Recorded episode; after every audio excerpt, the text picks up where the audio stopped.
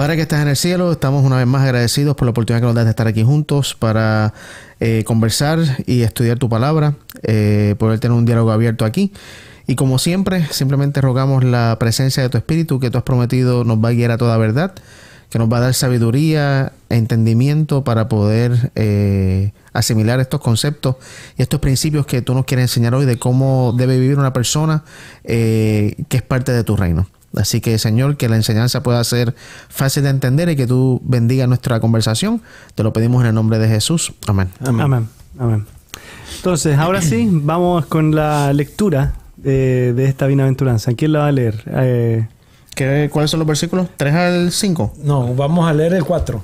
Ahí, o sea, el 4. Si ya nosotros analizamos lo que es la primera bienaventuranza, es bienaventurados los mansos, como dijo recién eh, Denar, y ahora viene la segunda bienaventuranza. Ok, eso es el versículo 4 que dice, en mi versión, la nueva traducción viviente, Dios bendice a los que lloran, porque ellos serán consolados.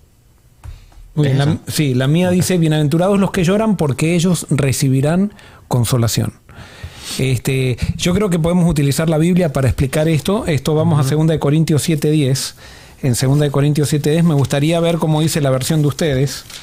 7.10 eh, nos habla acá Pablo, nos un poco nos clarifica un poco el sentido de esta bienaventuranza.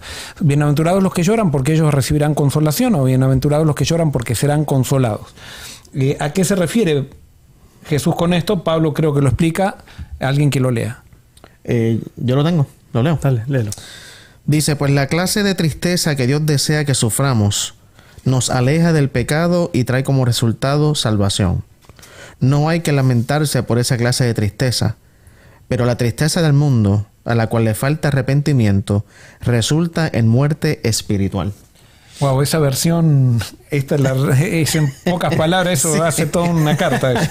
Esta dice, ¿qué dice? La tristeza, esta es la versión eh, Reina, Valera, de los 60, ¿no? 95. 95, 95 dice, la tristeza que según Dios produce arrepentimiento para salvación, de la cual no hay que arrepentirse, pero la tristeza del mundo produce muerte. Ah, o sea, hay dos clases de tristeza. O sea, es interesante porque aquí hay una tristeza que nosotros siempre la vemos como negativa, hay una tristeza positiva y esa positiva, esa tristeza positiva es la que señalan las bienaventuranzas.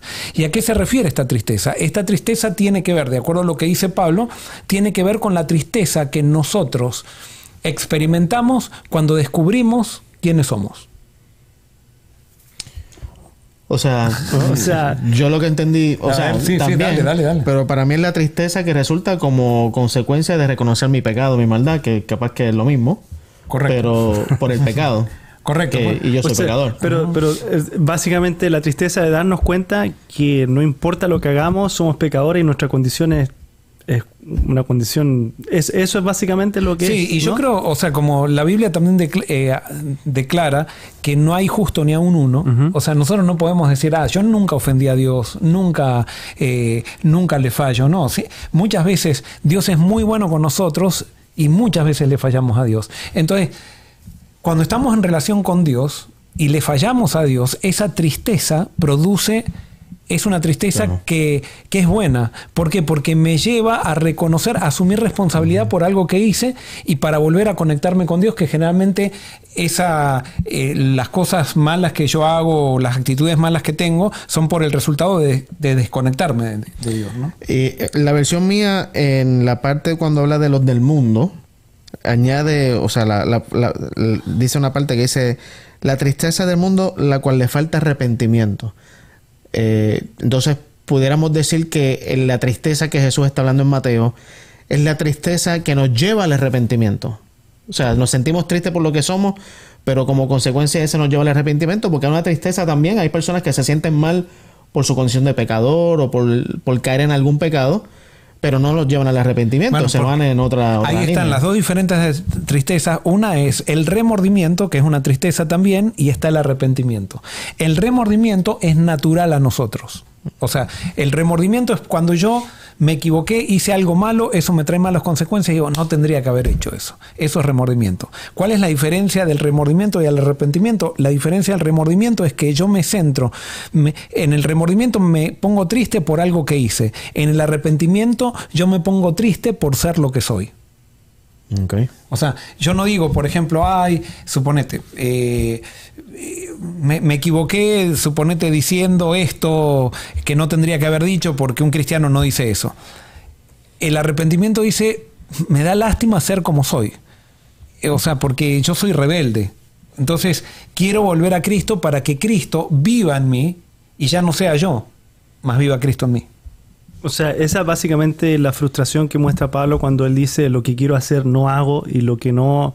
O sea, es... Eh, sí, básicamente... o sea, exacto. Pero ahí, ojo, yo puedo reconocer y no estar arrepentido y no tener una tristeza que es la tristeza que me lleva para la salvación. Por ejemplo, Saúl reconoció, ¿se acuerdan que reconoció que lo había, que le dijo a, a David, tú eres mejor que yo y realmente reconozco que eres una persona buena y sin embargo siguió persiguiéndolo. O sea, Judas se sintió triste por haber traicionado. a Jesús, pero no se sintió triste por sentirse superior a Jesús, por ser una persona que no le daba lugar a Jesús en su vida. O sea, e, ese el, por eso el arrepentimiento es algo sobrenatural. La tristeza que da Dios es sobrenatural y Dios me da esa tristeza, pero no es una, una tristeza que me lleva a la desesperación. El remordimiento sí me lleva a la, a la desesperación. En cambio, la tristeza de Dios lleva a tener paz. Claro, porque te lleva a Jesús. Y yo no sé si ustedes alguna vez experimentaron, pero yo muchas veces experimenté la tristeza de Dios y que llorás y llorás y quedás totalmente aliviado después de ese lloro. Y después tenés otras tristezas que te llevan a la desesperación, que por más que llorás y llorás y llorás, es como que cada vez te sentís más aplastado y más aplastado y más aplastado. Esa es la tristeza de la culpa. Dios no genera culpa, la culpa la genera el pecado. Dios nos libra de la culpa a través de esta tristeza que nos lleva a la salvación. ¿Ok? Y entonces, eh, y no sé si me estoy adelantando ahora, pero el texto de Jesús dice, bienaventurados los que, los que lloran, ¿cuál es la consolación del que llora? La paz que, esa, que Y que, y que Dios, el que llora, el que llora por, la, por esa tristeza que produce el, el, hecho de la revelación de Jesús, la bondad de Jesús produce tristeza en mí, porque yo no soy tan bueno como, como, como Jesús. Y entonces cuando Jesús se acerca a mí es como que yo empiezo a darme cuenta de realmente todas las veces que lo traicioné, cómo me gusta, a todos nos gusta muchas veces ponernos en el centro, eh, destacarnos y eso, y ponerlo a un lado a Jesús. Eso cuando estamos cerca de Jesús nos produce tristeza. Entonces Jesús dice, no se hagan problema, que si ustedes tienen esa tristeza, yo me voy a encargar de consolarlos. Y mi consolación va a ser valedera, va a ser, va a ser para paz, va a ser para alegría. O sea, esta tristeza me prepara para, para la felicidad. Y por eso dice bienaventurados. Y, de hecho habíamos, o sea, pareciera una contradicción, pareciera una contradicción porque bienaventurados dice felices. Correcto, exacto. Entonces, ¿cómo dice? Felices los que lloran porque ellos recibirán consolación. Y bueno, es que la felicidad también no es un sentimiento. La felicidad es, es, el estado, de, y eso lo hablamos también la vez pasada, que es el estado de encontrarle sentido a la vida. Entonces, cuando mi vida tiene sentido, yo puedo ser bombardeado por miles de cosas, puedo estar llorando, llorando con Dios y todo eso, y en mis lágrimas puedo ver un arco iris, o sea, por el hecho de que no me tiran abajo las circunstancias cuando yo estoy lleno de Dios. ¿no? Y ahora, sí. Ahora, ¿cómo nosotros nos damos cuenta de esa condición? O sea, como tú dices, alguien que puede decir, bueno, yo nunca he ofendido a Dios, este, yo eh, no le he hecho nada mal a nadie, y no, y no tienen esta, o sea, de, de, darse cuenta de mi, de, de mi condición. O sea, yo sí, digo, me doy cuenta, pero ¿cómo, ¿cómo, alguien llega a, eso? Acercándonos a Jesús. Yo no sé si a ustedes les ha pasado alguna vez que vinieron a la iglesia, suponete, normales, y escuchan un sermón digamos, a mí me ha pasado muchas veces, escuchás un sermón, escuchás un mensaje de una canción o algo por el estilo y se te empiezan a caer las lágrimas. Sí. Y, Todos los sábados. Y, vos, no, es que eh, estabas en tu casa, ¿entendés? Y, cometiste un pecado en tu casa y viniste con eso y cuando escuchaste el perdón de Cristo te caen las lágrimas. No, es que es una emoción que te trae es, tristeza, pero es alegría, ¿no? No se puede explicar también, o sea, eso, ¿no? Tú sabes que eh, cuando dices eso me, puedo identificar porque, y los hijos míos que están aquí eh, detrás de las cámaras pueden testificar. En el carro, cuando estamos de camino a algún sitio y estamos escuchando canciones, realmente son pocas las veces que no salgo llorando, ahí yo solo en el carro, porque es que es exactamente lo que estás diciendo. Me identifico con la canción de la bondad de Jesús, algo de Dios y algo de mí. O sea, que yo soy nada y aún con mis faltas Dios me, me ama, me usa, me llama. Y me identifico tanto con eso que, o sea, lloro eh, porque me doy cuenta de mi condición pero también de quién es Dios.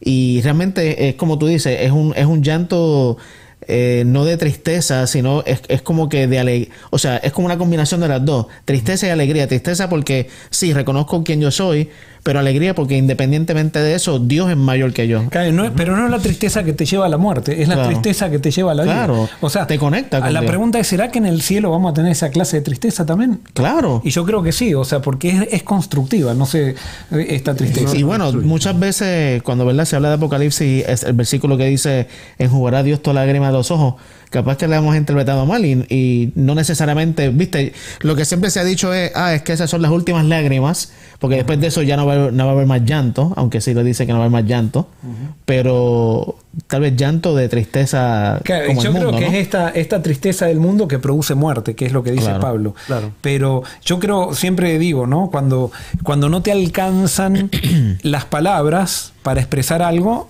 a esas palabras les pones música. Y parece que expresas mucho mejor. Y cuando la música no alcanza, le pones lágrimas muchas veces. O sea, porque no alcanza la expresión. Entonces yo creo que en el cielo quizás vamos a estar llorando todo el día. O sea, ahora con esto llegamos a una nueva conclusión. Este, pero ahora, esto también, hay otra faceta también acá. Bienaventurados los que lloran porque recibirán consolación. Cuando nosotros estamos en Cristo, hay una sensibilidad que fuera de Cristo no la tenemos. Y yo creo que esto también quiere decir bienaventurados los que lloran con la persona que está llorando. O sea, cuando vos te podés meter en los zapatos de otra persona.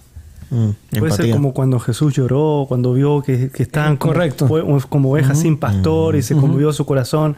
Y, y- Y es cuando vos ves, por ejemplo, exacto, cuando vos ves que alguien está pasando por algo que quizás vos no estás pasando, pero tenés la capacidad, o sea, Dios te da la capacidad, no es que vos la tenés, de ponerte en los zapatos de esa persona y podés sufrir con esa persona lo mismo.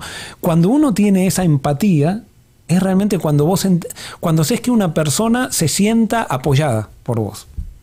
apoyada por vos. ¿Cuántas veces uno escucha a una persona, o sea, la estás mirando porque estás pensando en cualquier cosa, quizás, y eso se capta, pero cuando vos te metes en, en el problema, en los zapatos de una persona, cuando querés entender a alguien, cuando le haces preguntas, yo creo que un poco también tiene que ver con esto, el tratar de entender a una persona y que, el que a la persona que quiera entender a otras personas va a recibir consolación también.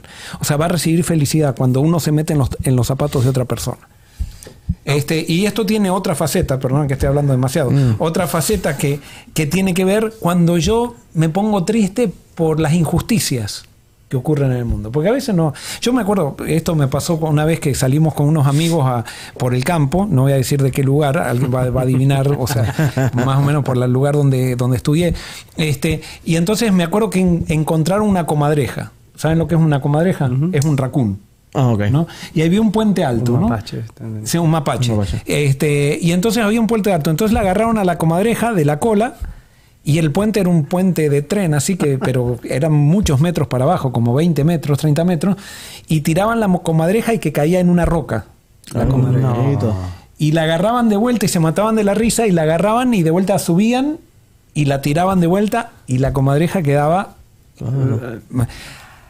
Eh, y parecían insensibles, y yo, o sea, no estoy criticando esa- a eso a mis amigos, pero parecían insensibles al dolor de la comadreja.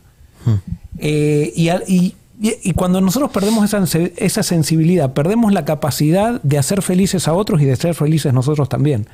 Cuando perdemos esa sensibilidad se debe también a, situaciones, estamos muy materializados posiblemente, estamos muy enfocados en nuestros propios objetivos o en nosotros mismos que no podemos sentir eh, cómo otra persona está sintiendo.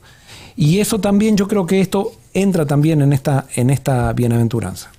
Eh, y a un nivel tal vez más básico que eso, no sé si ustedes estén de acuerdo con eso, pero la tristeza, el llanto que viene como, como consecuencia de pasar por una injusticia personal, no se podrá aplicar aquí también en el sentido de que Dios ve tu, la injusticia que tú estás pasando y también va a consolarte de esa injusticia. Está muy bueno eso. Eso tiene que ver quizás con la próxima bienaventuranza. Aunque me estoy adelantando. No, no, no. Y entonces o sea, me parece que están conectadas sí, esta sí, y la otra. Podemos introducirnos, porque acá eh, recuerden que nosotros estamos describiendo las características de, un, de una persona que está en el reino. Y entonces lo primero, esa persona empieza con un sentimiento de necesidad, bienaventurados los pobres en espíritu. Después viene bienaventurados los que lloran. Vuelvo a los que lloran por su condición, por recibir la revelación de Jesús, pero los que lloran con los que lloran también. O sea, los que pueden, son empáticos con la gente, los que pueden sentir las injusticias de los otros y, y sentir. Y entonces también nuestras injusticias, pero entonces ahora viene la próxima bienaventuranza, que cuál es la próxima bienaventuranza.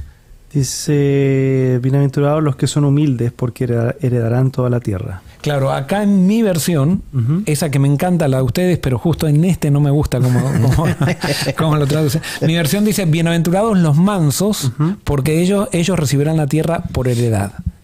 Bienaventurados los mansos. Y eso vamos a ver un poquito el sábado también en la, en la escuela sabática. Pero, ¿qué es ser manso? ¿Qué es ser manso? Y esto eh, Jesús dijo, vengan a mí todos los que están trabajados y cargados, que yo os haré descansar, porque mi yugo es fácil y ligera mi carga. Y dice, y yo soy manso y humilde de corazón. Porque yo soy manso y humilde de corazón. Exacto. no llegaba lo de la mansedumbre, digo, me equivoqué de versículo. no llego nunca, no llego nunca. Este, este, o sea, Jesús era manso. Jesús era manso. ¿Qué es ser manso? Y eso creo que ahí, entonces sí, con lo que vos decías. Eh, ¿Qué es ser manso? ¿Qué decías vos recién? O sea, cuando yo voy, paso por una injusticia personal y me siento mal por ver la injusticia o por experimentarla, eh, Dios entonces me consuela, lo que decía en, relación con el otro, con otro versículo.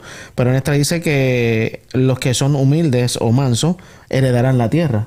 O sea, en otras palabras, si lo ato a lo que estaba diciendo, si estás pasando por injusticias aquí, muchas veces las injusticias no, no se van. Por ejemplo, los esclavos negros aquí en la época de los 1800, que fueron esclavos dos, tres, cuatro generaciones, no se acabó la esclavitud. Pero Dios va a recompensar esa injusticia que ellos experimentaron en el reino, o sea, literal, eh, cuando venga Dios. Eh, ahora, por ejemplo, yendo al ejemplo de los esclavos, realmente, ¿qué es ser manso como esclavo? Porque yo ante las injusticias, ante una crisis, ante una injusticia, realmente es ahí donde muestro si soy manso o no. Mm. Y la persona que es mansa no reacciona ante las injusticias. O sea, no reacciona con agresividad. Correcto, no, no reacciona, no, o, sea, con, vos fíjate, dice, bienaventurados los mansos porque ellos recibirán la tierra por heredad. ¿Cómo se conquistaban las tierras? Cuando Jesús está hablando acá del reino, ¿cómo se conquistaban los reinos? no es como se conquistaban, se conquistan hasta ahora. Si quiero conquistar algo, tengo que hacer guerra, tengo que usar violencia. Entonces, Jesús dice, no, miren, los mansos, los que no usan violencia, van a ser los que van a heredar el reino. Y esto es una antítesis a, lo, a la realidad. O sea, porque la realidad es con guerra que logras todo, logras los objetivos. Con fuerza es que logras los objetivos. Con violencia logras los, objetivos. Jesús dice, no, no es así en el reino de los cielos. En el reino de los cielos los mansos van a heredar la tierra. Entonces, la, yo eh, ahora vengo a algo, algo que también, bueno, nosotros decimos, bueno, yo no hago, no soy agresivo. Ahora, para mí, por ejemplo, en la política, la política, cuando yo trato de hacer política, este, Manipular. Sí, nosotros acá estamos compitiendo a ver quién sobresale más o algo por el estilo. Eso mm. es una forma de violencia. Eso no es mansedumbre. ¿Por qué? Porque yo le doy a, mí, a mis sentimientos les doy un lugar que no tendrían que tener. O sea, les doy que les doy la oportunidad que rapten mi razón y que ellos se manifiesten en vez de ser manso y dejar que Dios se manifieste. ¿Qué es la mansedumbre? Es dejar, es reconocer que Dios está en el control de todo y aceptar la vida en el paquete que Dios me la da. Ahora, en, cuando, o sea, cuando vivimos en este mundo, vivimos, vivimos, vivimos, en un mundo que está lleno de injusticia. O sea, a nosotros nos van a hacer injusticia todo el tiempo. O sea, todo, y ahora eso genera también en nosotros una reacción. O sea, eh, eh, humanamente a nadie le gusta que le hagan injusticia. Y eso genera en nosotros algo. ¿Y qué, pasa con ese algo? Enojo, odio, eh, revancha, este, y entonces cómo nosotros reaccionamos, o sea, cómo, qué hacemos con eso que se genera en, nosotros, eh, porque es una energía o lo que sea. Sí, sí, muy, muy buena pregunta. O sea, ¿qué hacemos con eso? Con eso, de acuerdo a lo que vemos en la Biblia, lo tenemos. ¿Me lo aguanto? No, no, no. ahí? No, o sea, porque eso es, eso es ser eh, manso, Si te lo aguantás, y esto vamos a hablar un poco el sábado en, en la escuela sabática, si te lo aguantás, genera presión eso. Y tarde o temprano esa presión explota de una manera peor que si, hubiera que si hubieras explotado en el momento que te ocurría la injusticia. O sea, lo que vos te reprimís, tarde o temprano explota. Y aparte, aparte, me parece a mí que la persona que está en el espíritu no es que nunca va a experimentar eso, pero realmente en algún momento, si el espíritu está. Eh, no quiero usar la palabra controlar porque capaz que suena mal, pero si el espíritu está controlando tus emociones y, tu, y tus eh, sentimientos, entonces cuando venga, vean esa injusticia, reaccionarás como Jesús. O sea, Jesús enfrentó mucha injusticia, pero nunca reprimió, eh, o sea, no fue que ah, estoy enojado, pero lo voy a aguantar, no. la reacción automática fue diferente, fue una persona, o sea, de Jesús, del reino, y creo que a algún punto Dios quiere que lleguemos así, ¿no? Que, que la reacción automática sea, voy a estar tranquilo, voy a confiar o lo que sea, ¿viste? Pero no la reacción de enojo, de y entonces ahí la reprimo porque como tú dices es peor. Bueno, hay una cita que dice que todo lo que pasaba a Jesús, para Jesús era un consuelo saber de que todo lo permitía su Padre. Todo. Hmm. Absolutamente todo. Y ese era, dice, el consuelo de Jesús y el consuelo para nosotros también. O sea, cuando Jesús lo estaban escupiendo la cara, ¿qué pensaba Jesús? Mi Padre lo, está permitiendo. Cuando le clavaban un clavo en la mano, Jesús decía, mi Padre lo está permitiendo. Cuando le, se burlaban los, eh, los sacerdotes y le decían, si eres el Hijo de Dios, baja de la cruz, mi Padre lo está permitiendo. ¿Y por qué eso le daba consuelo a él? Porque él tenía la seguridad de que su Padre lo, lo amaba incondicionalmente. Mm. Entonces, cuando yo siento que Dios me ama incondicionalmente, el gran problema es que nosotros muchas veces dudamos de Dios y le preguntamos a Dios, ¿por qué permitís esto? Y entonces esa pregunta, ¿por qué permitís esto? Estamos con eso diciendo, no estoy seguro si me, si me amas o no. No me debes amar porque estás permitiendo esto. Entonces, lo que me está faltando es más relación con Dios para entender que Él me ama incondicionalmente. Ahora, eh, hay, una, hay unas preguntas que, creo que está bueno que las comentemos. Eh, con respecto a esto de ser manso, porque también hay mucha confusión que, eh, con respecto a la mansedumbre, de aguantar todo, de que, o sea, no reaccionar. es que no hay que aguantar nada. Por eso, ahora, ahora voy a eso porque a veces se confunde. O sea, ser manso, ¿qué significa? O sea, exactamente. Vamos con la primera. Eh, dice, ¿cómo diferenciar entonces entre mansedumbre y dejarme abusar? Muy bien. Mm. El, la mansedumbre no te cambia de rumbo. Cuando cuando vos te abusaron, cambiaste tu manera de pensar. O sea, vos, por ejemplo, estás convencido de que no tenés que hacer algo y viene alguien y te presiona, te presiona, te manipula y vos lo haces, a pesar de que estás convencido de que no tenés que hacerlo. Eso es un abuso. La mansedumbre me, o sea, hace que yo no reaccione destructivamente con la persona que me está abusando, pero yo no voy a, esa persona a mí, por su manipulación, no me va a mover de mi conciencia. No sé, ¿se entiende? Y acá también la en el griego la palabra mansedumbre eh, la busqué aquí en la definición, ¿no? ¿Qué significa mansedumbre? Y dice que es enfrentar un injury, una afrenta, un dolor o algo, con paciencia y sin resentimiento.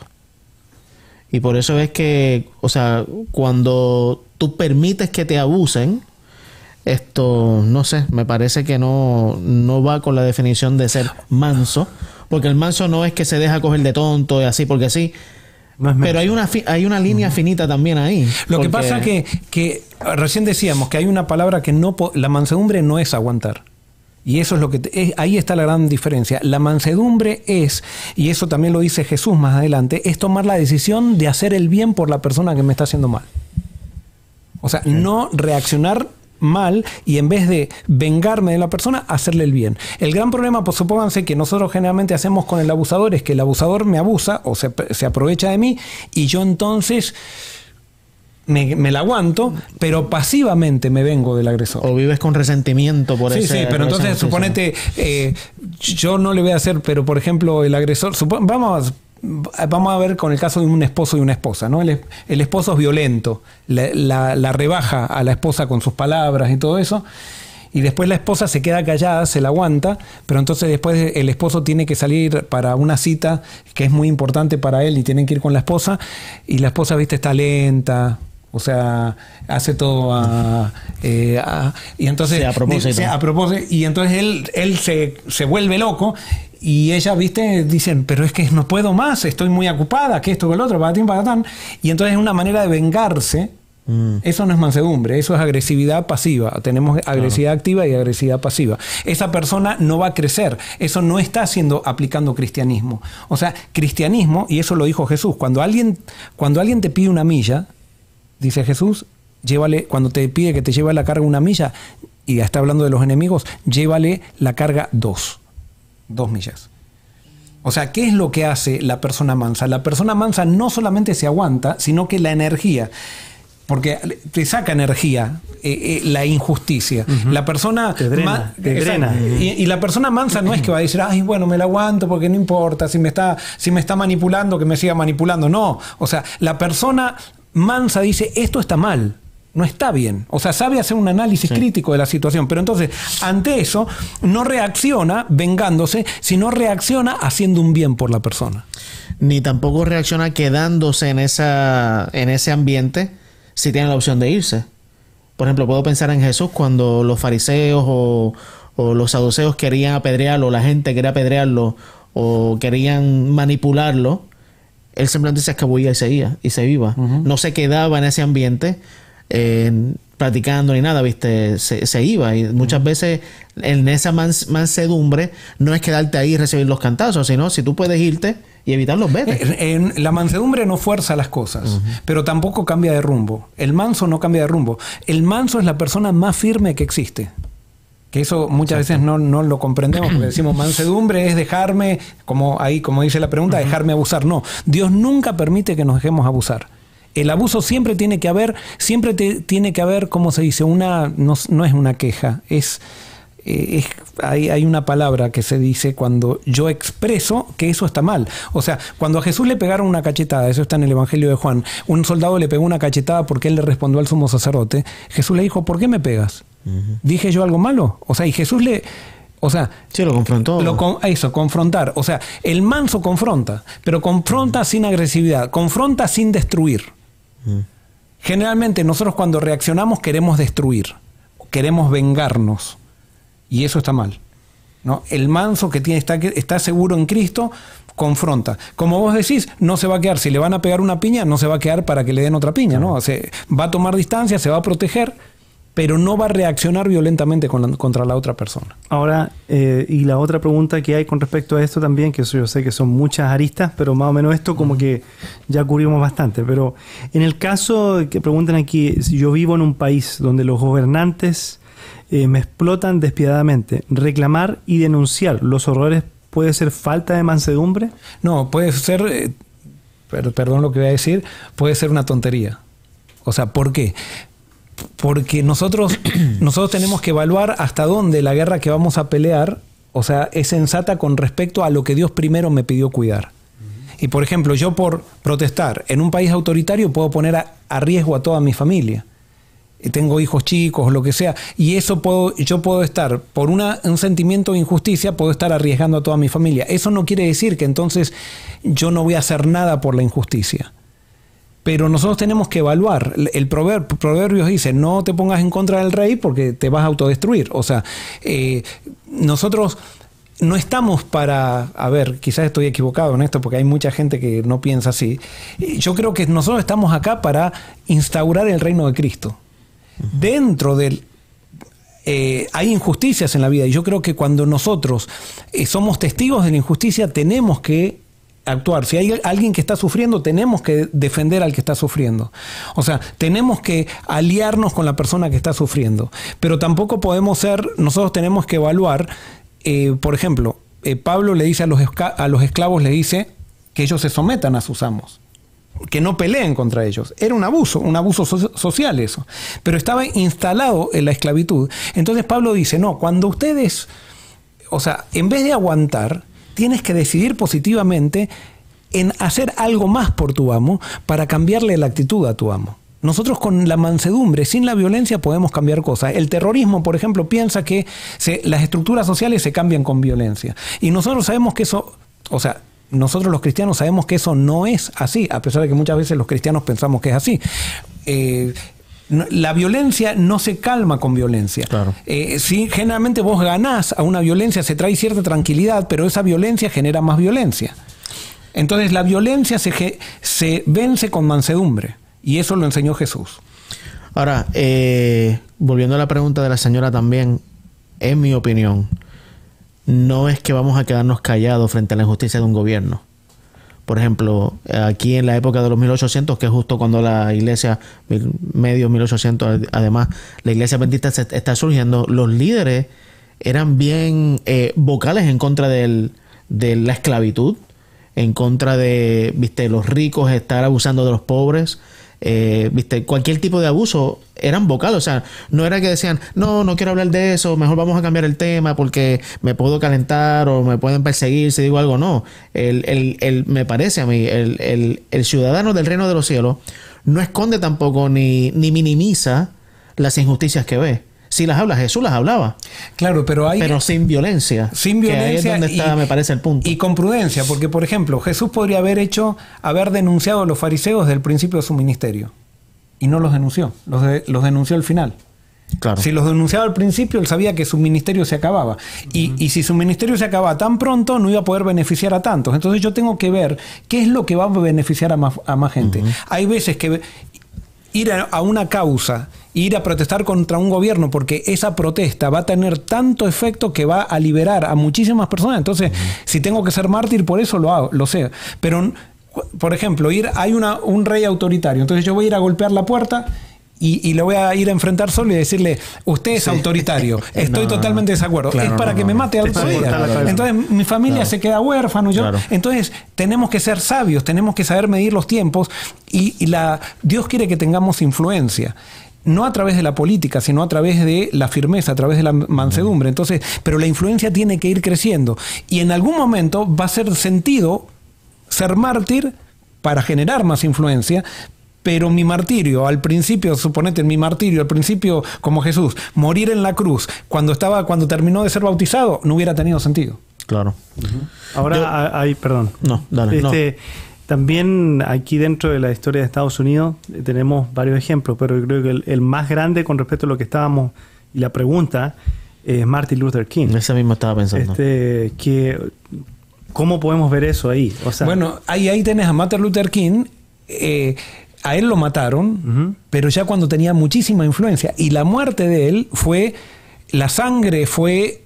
Eh, sí, como semilla que, fue regar más, fue regar más semillas, pero si él lo hubieran matado al principio, ahora nunca hubiera llegado Martin Luther King a hacer lo que eso, a lo que es si cuando era al principio de su, ¿cómo podríamos decir? de su activismo, decía, me voy a quedar callado, no voy a protestar porque, porque entonces para cuando tenga más influencia ahí recién voy a hablar. No, nunca hubiera llegado. O sea, él fue hablando, hablando, hablando cada vez más claro, cada vez más claro. Lo mismo hizo Jesús, fue hablando cada vez más claro, más claro, más claro. Nunca la mansedumbre hace que yo esconda mis principios. Sí puede ser que que no, los, no sea tan vocal, como vos decís, no, no, sea tan vocal al principio. Tenemos que manejar eso es como un volumen. Tenemos que manejarlo de una manera sabia para que Dios lo pueda usar de una manera o sea, de una manera más amplia. Sí. Y justo, justo ese era el, comentario que yo también tenía, porque me parece que Martin Luther King Jr. es el ejemplo, ¿verdad? En mi opinión, perfecto para esto, porque él era también un ministro. Eh, y todas las, eh, eh, ¿cómo se puede decir? Las veces que habló contra el gobierno, siempre fue de manera pacífica. Le daban palos y él nunca respondía con palos le tiraban spray de agua, nunca tiraba spray de agua. O sea, siempre mostró ese espíritu que muchas veces, muchas personas pueden pensar, ah, pero eso fue esto, un tonto que se dejó abusar y todo demás.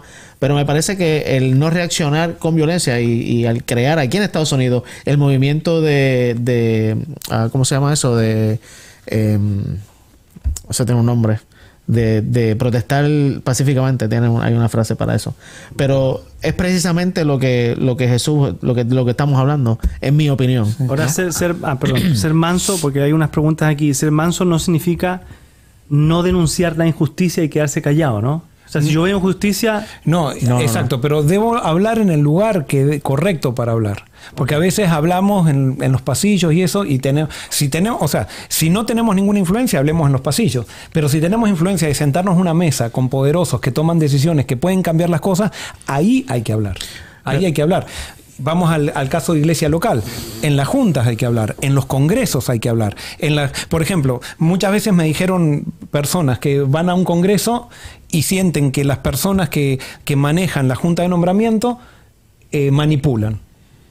Y no levantan la mano y dicen, no, esto está manipulado. No. Después salen todos resentidos de la Y Junta después y después todos dicen, me sentí muy mal porque manipularon en la... No, y ahí nadie dijo nada. No, en ese momento hay que hablar. O sea, hay que hablar en los lugares donde hay que hablar y callarse en los lugares con, donde en, en el pasillo. Si yo soy miembro de una Junta y hablo en los pasillos, en los pasillos no cambio nada. En la Junta sí cambio. Sí, yo estoy de acuerdo con lo que tú dices que y es una cosa del espíritu. El espíritu tiene que, o sea, tenemos que estar conscientes del espíritu cuando nos diga cuándo hablar y cuándo no hablar y cómo hablar. Eh, otro buen ejemplo es Martín Lutero, que también se levantó a- y fue muy vocal. Pero él supo dónde, cuándo, viste. Sí, bueno, ahora, le dijo, sí, "Mira, sí, eh". sí, en algunos lugares. Martín cuando habla Lutero. Martín Lutero, fue el saca bueno, bueno, O sea, en, El, en el público, cómo, en público. el- el cómo de Martín Lutero daba mucho que desear, era- no era Eh, muy manso. Yo sé Martín que él escribió muchas cosas. Y Dios lo utilizó así Claro. también y todo, ¿no? Pero, o sea, él escribió mucha. Él fue muy grosero y todo lo demás. Pero me parece que eso no fue en persona, ¿no? Fue más escrito. Pero cuando estaba en público a defender algo, en muchas ocasiones no dijo nada. En muchas ocasiones, mira, tengo que irme a orar porque no sé qué contestar, ¿viste? Eh, Yo voy a hacer un ejemplo de una, de una tontera, de cuándo es tontera esto. O sea, no sé si, espero que se aplique esto, pero yo, por ejemplo, estaba estudiando en la universidad, estábamos en una materia, eh, eh, filosofía era la materia, y no me gustaba cómo la profesora daba, o sea, lo que la- el énfasis que hacía la profesora, y, y me, me molestaba mucho. Entonces llegó el final. Y a mí no me gustaba lo que ella pidió para el final, o sea, teníamos que rendirlo oral al final. Y yo estudié lo que me interesaba estudiar y no quise estudiar lo que ella pidió. lo que ella pidió. Y yo le decía a ella, no estoy de acuerdo con lo que yo quiero, o sea, quiero aprender otra cosa. Y llegó al final y yo No ton- estudiado nada. tonto, o sea, estudié No lo que lo yo quería, Exacto. no lo que ella y me empezó a hacer preguntas y yo para que ella vea que yo estudiaba lo que yo quería, le decía, no sé. Ah, Y, y lo decía así, no sé, con una Con seguridad. arrogancia, sí, sí, con arrogancia. arrogancia. Entonces me, me hacía otra pregunta, no sé. Y así como diciendo, no me importa, no me importa. O sea, yo estudié lo que yo quiero. Y bueno, me, me saqué un cero. obviamente.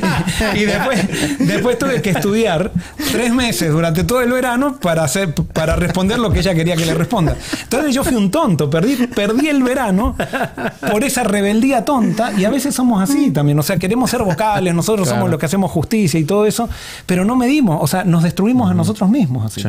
¿No? Entonces, yo creo que la mansedumbre tiene que ver con, con sabiduría también, pero bueno, volviendo es, mansedumbre es, eh, es expresar lo correcto con actitudes correctas, sin actitudes violentas, sin actitudes eh, destructivas. Sí, sí, las actitudes del reino de este mundo. Exacto. O sea, con las actitudes del reino de Dios. Y yo creo que, no sé, yo no sé si damos ya para otra, hay más preguntas porque no sé si damos para otra bienaventuranza. Este, dice, una vez escuché en un sermón en la iglesia que decían, si Juan el Bautista estuviera vivo en nuestros tiempos, denunciaría a todos sin pelos en la lengua. Ahora, ¿es esto cierto? ¿Pasaría esto en nuestros tiempos? ¿Creen que Juan el Bautista haría algo así? Mm, yo, Habría que ver, habría que resucitarlo yo para ver qué haría. A mí me parece que era más por la misión que él tenía. Que, que era bien, bien outspoken en eso. Pero no sé si estuviera hoy la misión, no sé. Yo sí he visto esto, lo he charlado mucho con Amelia, a veces lo, lo charlamos, que Dios a veces para, para abrir nuevos, nuevas fronteras necesita gente arriesgada, gente un poco inconsciente, o sea que no está calculando todas las cosas y eso dice, "Ah, yo lo digo y, genera genera ese es el, ca- el caso de Lutero aunque Lutero fue digamos fue la última gota que de, de la reforma este pero Dios muchas veces utiliza diferentes personalidades. Entonces nosotros vemos que Juan el Bautista tenía una personalidad y tenía una misión que estaba estaba de acuerdo a su personalidad Y Jesús le dice, le, le dice eso a los fariseos. Dice, miren, ustedes no le hicieron caso a Juan el Bautista, que estaba con vestido de camello y estaba en el desierto, y a mí, que estoy en fiestas, que tomo con, con los pecadores, y eso tampoco, eh, tampoco están conmigo. O sea, no les gusta ni Juan, ni les gusta, ni les gusto yo. O sea, no les gusta a nadie, porque ustedes no quieren aceptar el reino. Pero Dios utiliza diferentes personalidades, diferentes historias, para hacer la misión que necesita hacer en determinado momento. Y me vino algo a la mente ahora, eh, que es un poquito desviando del tema, pero Juan el Bautista lo arrestaron porque él habló, o sea, a- criticó al rey de que se había llevado a la esposa. ¿Era ese el lugar de Juan el Bautista de estar eh, confrontando al rey? Vos o vi- tal vez era Vos una- viste Chosen. Ah, no, no, no, no, no. Bueno, la vi, pero no lo digo por eso. Realmente me vino a la mente ahora Justamente porque eso es lo que el énfasis de sí, que Chosen. lo quiere y no sé, pero me, me, me cuestiono si tal vez porque que sabemos se, se metió en algo que no tenía que meterse. exacto. Posiblemente. por querer ser, por, o sea, por su Por ser estilo vocal. él, exacto. Y bueno, por ahí no sabemos. Y no, es que nosotros a veces vemos que le damos a los profetas un tinte de infalibilidad y los profetas no fueron infalibles, fueron seres humanos como Claro, nosotros. Es más, cada uno de nosotros podría ser un profeta. Con todos los errores, fíjense, Dios utilizó siempre a Abraham, a Jacob. ¿Qué errores tenían y siguieron siendo profetas? O sea, Juan el Bautista era un profeta, ser humano, con todos los errores, no era ningún superhéroe. Entonces, posiblemente, sí, quizás no tendría que haber hecho eso. Y bueno, en Chosen, de paso, ya que estamos en Chosen, Jesús lo aconseja a, A Juan el a Juan Ah. y le dice, no tenés que ser tan vocal. Entonces Juan decía, no, pero es que hay que cambiar las cosas, es que eso va a cortar tu ministerio, le dice Jesús. Claro. son cosas que, que no están en contra de lo que podría haber pasado, pero que no está en la Biblia eso. Pero yo creo que puede, puede ser eso. Y el, y el otro ejemplo, eh, del otro lado de la moneda, es Pablo, que por tratar de ser manso, se somete a lo que los judíos le dicen, le costó la vida también. Correcto, nunca tendría que haber So- sometido correcto. por, por ser unificador Exacto. cuando no tenía que unificar ahí, ahí tenía que permanecer firme. Exacto. Y que no fue manso ahí, o sea, al final fue débil. Porque Exacto. el manso es fuerte, a pesar de las presiones, permanece en su posición sin renunciar a su conciencia. Sí. Ahí se ve claramente eso que, que tú dijiste, que permanece en su posición. O sea, si, si no es un abuso o es, o es, Exacto. o es ceder a... Que, contestando la otra pregunta. Eh, hablando de lo que estábamos hablando ahora de Juan el Bautista y todo eso, eh, se me vino a la mente, eh, no sé, una aplicación que puede ser. Juan el Bautista fue el encargado de preparar el camino para, para, para Jesús, para el Mesías.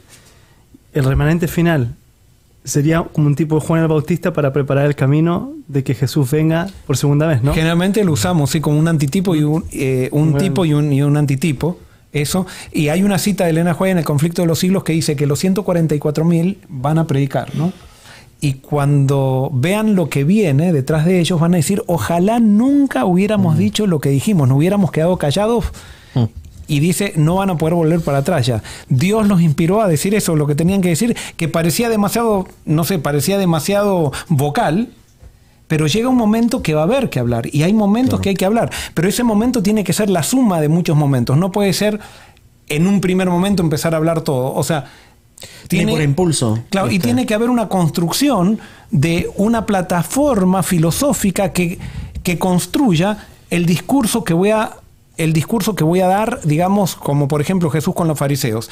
En, en- en Mateo capítulo 23, Jesús denuncia a los fariseos como nunca los había denunciado antes, pero ya los fariseos estaban creciendo en influencia con el pueblo, en agresividad, y Jesús estaba creciendo en influencia. Si Jesús no denunciaba a los fariseos, ese era el momento, y Jesús ya sabía que venía la muerte de él, así que que ese era el momento de, de sacarles el disfraz a los fariseos, y se lo sacó, Exacto. y se lo sacó. Todo Pero no tiempo. todo, no, no todos los evangelios, no todo Mateo es Mateo 23. Hay Mateo 5, Mateo 7, Mateo 8, Mateo 9 y llega el Mateo 23 que es la suma de esos momentos chicos que se va construyendo para ser totalmente claro con lo que hay que ser claro. Muy bien, entonces, resumiendo, hoy día vimos entonces los que lloran son básicamente los que se dan cuenta de su condición, los que ven que realmente son pecadores, que pero que reciben la consolación de saber que está Jesús y que Él está en control de sus vidas. Y en un momento seremos todos consolados por, por todo esto que estamos sin viviendo ahora, ¿no? Este, eso más o menos podría ser la aplicación en resumen de, de- de- de ese. Y entonces los mansos eh, o los humildes que dice ahí, pero los, los, los mansos en la, la, la, otra versión. Básicamente lo que, lo que a, a, eh, explicamos recién de no ser abusado, no permitir el abuso, no si, si, si se nos cambia nuestra forma de, de ver, de, de, seguir el camino que Dios nos ha trazado y nos cambia, nos desvía, entonces estamos haciendo... Estamos siendo abusados. Estamos siendo abusados. Y eso Dios no lo permite. O sea, y, y recuerden que una, no es el manso. un abusador, Eso no es ser manso. un abusador muchas veces comienza eh, sus pequeños abusos. no- un abusador no es abusador de repente, comienza de a poquito. Y por eso yo tengo a un abusador de a poquito, yo siempre tengo que mantenerme firme con el abusador, no puedo ceder. Eso no quiere decir que yo no pueda actuar bien con el abusador y eso es mansedumbre. O sea, no vengarme del abusador, pero permanecer firme. El abusador respeta a la persona que considera que es más poderosa que él. Le tiene miedo. ¿Por qué? Porque el abusador, o el, el tema del abuso, del abuso es muy importante, porque el abusador es alguien que recibe poder y se aprovecha de ese poder para beneficio propio. Eso es lo que es un abusador. Entonces, el abusador en sí mismo no siente que tiene poder y por eso tiene que usar el poder externo que le dan, lo usa para abusar a otros. En cambio, la persona mansa sabe que tiene un poder interno y no necesita poder externo para ganar una cosa. Él sabe quién es y entonces permanece firme a pesar de la manipulación, a pesar de las presiones y a pesar de todas las cosas. Perfecto. Querido Señor, gracias por estos momentos de charla, de diálogo. Te pido que lo que tú nos has enseñado lo podamos asimilar y aquello que eran simplemente palabras nuestras queden en el olvido. Solamente queremos, Señor, conocerte mejor, aprender más de ti y ayúdanos a poder tener esas características del reino. eh, y por eso te pedimos tu Santo Espíritu. Esto te lo pedimos sin merecerlo en el nombre de Jesús. Amén. Amén. Amén. Chao. Buenas noches.